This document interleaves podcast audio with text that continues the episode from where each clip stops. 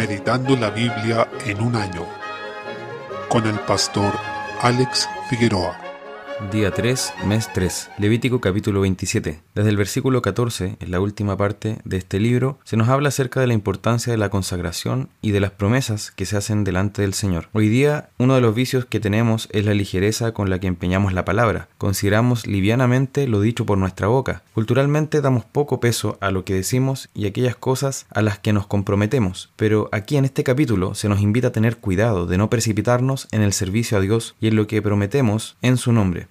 Vemos gente que hizo votos o promesas de consagración, de ofrendas o compromisos en general al servicio al Señor, pero luego se arrepienten de eso y quieren rescatar, es decir, retirar aquello que se había consagrado o prometido a Dios. Se establecen aquí distintas medidas para regular esto. En algunos casos no se podía hacer y en otros se sanciona exigiendo dar algo a cambio. Con eso el Señor nos está diciendo que la palabra que empeñamos y aquello que comprometemos no es un juego, tiene peso y un costo. Además, debemos recordar que los votos que también nosotros hacemos hoy lícitamente no son medios para negociar o chantajear a Dios, como diciendo yo haré esto por ti, pero tú me debes dar esto otro a cambio, sino que son una expresión de la voluntad de consagrarse, ya sea en persona o en los bienes o en las acciones que hacemos, sabiendo que toda consagración finalmente involucra la entrega completa de nuestro ser. Libro de Números, capítulo 1. Este libro comienza con un censo de todos los varones mayores de 20 años en condiciones aptas para la guerra, los que sumaban 603.550 hombres, según el conteo de este capítulo. Si a esta contabilidad sumamos los hombres que no eran aptos para la guerra, además de los jóvenes menores de 20 años, y agregamos también a las mujeres, niñas y ancianos, podemos estar hablando de 2 millones de personas, sin contar a los levitas, que eran varias decenas de miles más, por lo que vemos un pueblo numeroso que salió de Egipto prosperado y sustentado por el Señor justamente para que se multiplicaran de esa manera. Los levitas son considerados y ubicados de una manera diferente por su función especial de consagración para servir en el tabernáculo, cuestión que nadie que no fuera de esta tribu podía realizar, y que se distribuyó entre los hijos que tuvo Leví, que fueron Gersón, Coat y Merari. De la descendencia de ellos se organizan las tareas del templo entre los gersonitas, coatitas y meraritas respectivamente. Notemos en estas genealogías que el Señor conoce a los que son suyos. No somos una simple masa sin rostro ante Él, sino que nos conoce y nos llama por nuestro nombre como el buen pastor. Cada uno de quienes se mencionan acá debía ofrecer rescate por su persona, según nos dice Éxodo capítulo 30, lo que también refleja que cada miembro del cuerpo de Cristo ha sido comprado por su sangre. Además, se aprecia aquí una connotación militar en el pueblo de Dios, ya que se contaban los que podían ir a la guerra. Así también la escritura nos dice que estamos en una guerra espiritual constante, de lo cual no tenemos pausas ni vacaciones, por lo que esto nos debe llevar a apreciar una imagen de lo que es nuestra vida en Cristo, una guerra contra nuestro pecado y contra el mundo de maldad, en la que solo podemos vencer en dependencia del Señor, por su poder en nosotros, por la obra de su Espíritu y por medio de su palabra. Salmo 46. Este salmo es muy conocido y es una hermosa declaración de fe y confianza en el Señor. Dice, el Señor es nuestro amparo y fortaleza, en el versículo 1. Él es nuestra confianza aun cuando todo aquello que nos parece más estable sea removido, incluso cuando los fundamentos de nuestra realidad parecen desvanecerse. También es un salmo maravilloso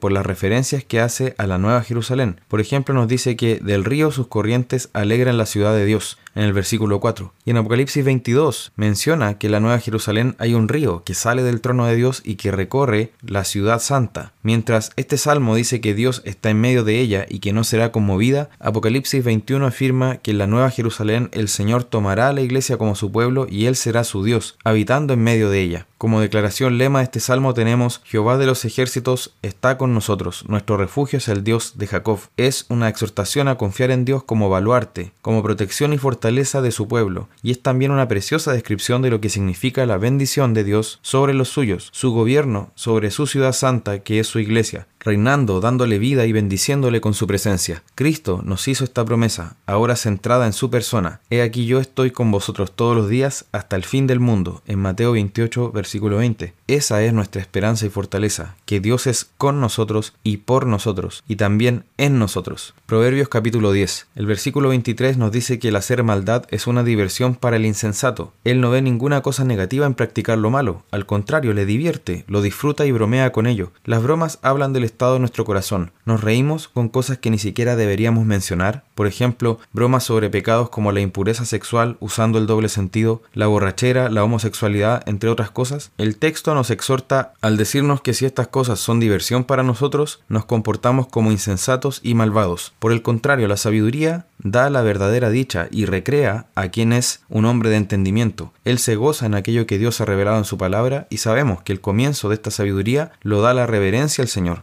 dice, el principio de la sabiduría es el temor de Jehová, en el capítulo 1 de este libro. Marcos capítulo 11. Encontramos aquí un relato de la entrada de Jesús a Jerusalén, donde Cristo demuestra que está en dominio de todo, hasta el detalle. Por ejemplo, el pollino o asno que iba a usar y el modo de encontrarlo por sus discípulos, e incluso la disposición del dueño a entregarlo, cada pormenor estaba perfectamente bajo control. Todo ocurrió tal como él dijo que debía ocurrir. De esta forma, Cristo fue recibido por esta multitud que vociferó las palabras del Salmo 118, que dice, Osana, bendito el que viene en el nombre del Señor. Sin embargo, solo lo estaban aclamando de una manera externa, porque en sus corazones no estaban recibiendo al Mesías, sino que esperaban que Jesús fuese ese Mesías con minúscula que ellos habían imaginado, pero no el Mesías verdadero que estaba prometido en la Escritura. Es decir, no querían a Jesús realmente como él mismo se reveló, y era él quien estaba ejerciendo el ministerio del verdadero Mesías, sino que querían a otro Mesías según sus propias preferencias, y este fue el gran error de la multitud. Un predicador llamó a este episodio la falsa coronación del verdadero rey, y es un nombre muy apropiado porque, aunque parece que lo estuvieran aclamando y coronando, en realidad lo estaban rechazando, puesto que ellos no deseaban realmente al Mesías que viene de parte de Dios, sino al anhelado por sus propios corazones desviados. Desde el versículo 12, la maldición de la higuera estéril refleja también a ese Israel nacional, en el cual su Señor vino a encontrar una fe viva que diera fruto de arrepentimiento, pero no la halló.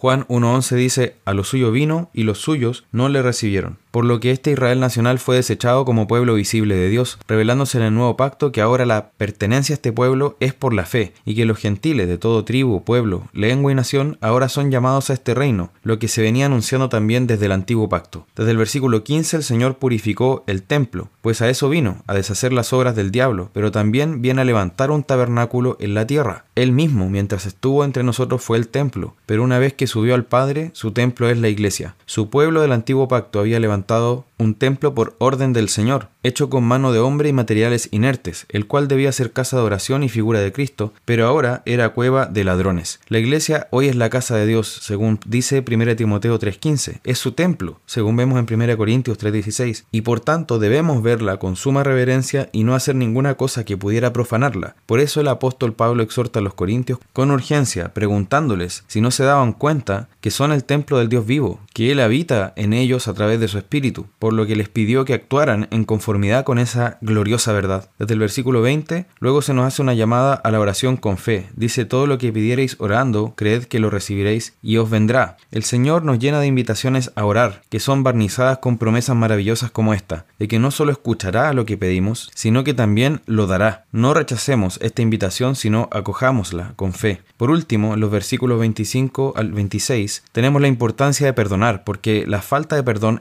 estorba nuestra oración delante de Dios. Pero por el contrario, dar el perdón finalmente refleja el carácter de nuestro Señor y Él se agrada de esto, que no seamos hallados culpables de retener el perdón a nuestro prójimo mientras el Señor nos ha perdonado en Cristo de nuestra deuda eterna.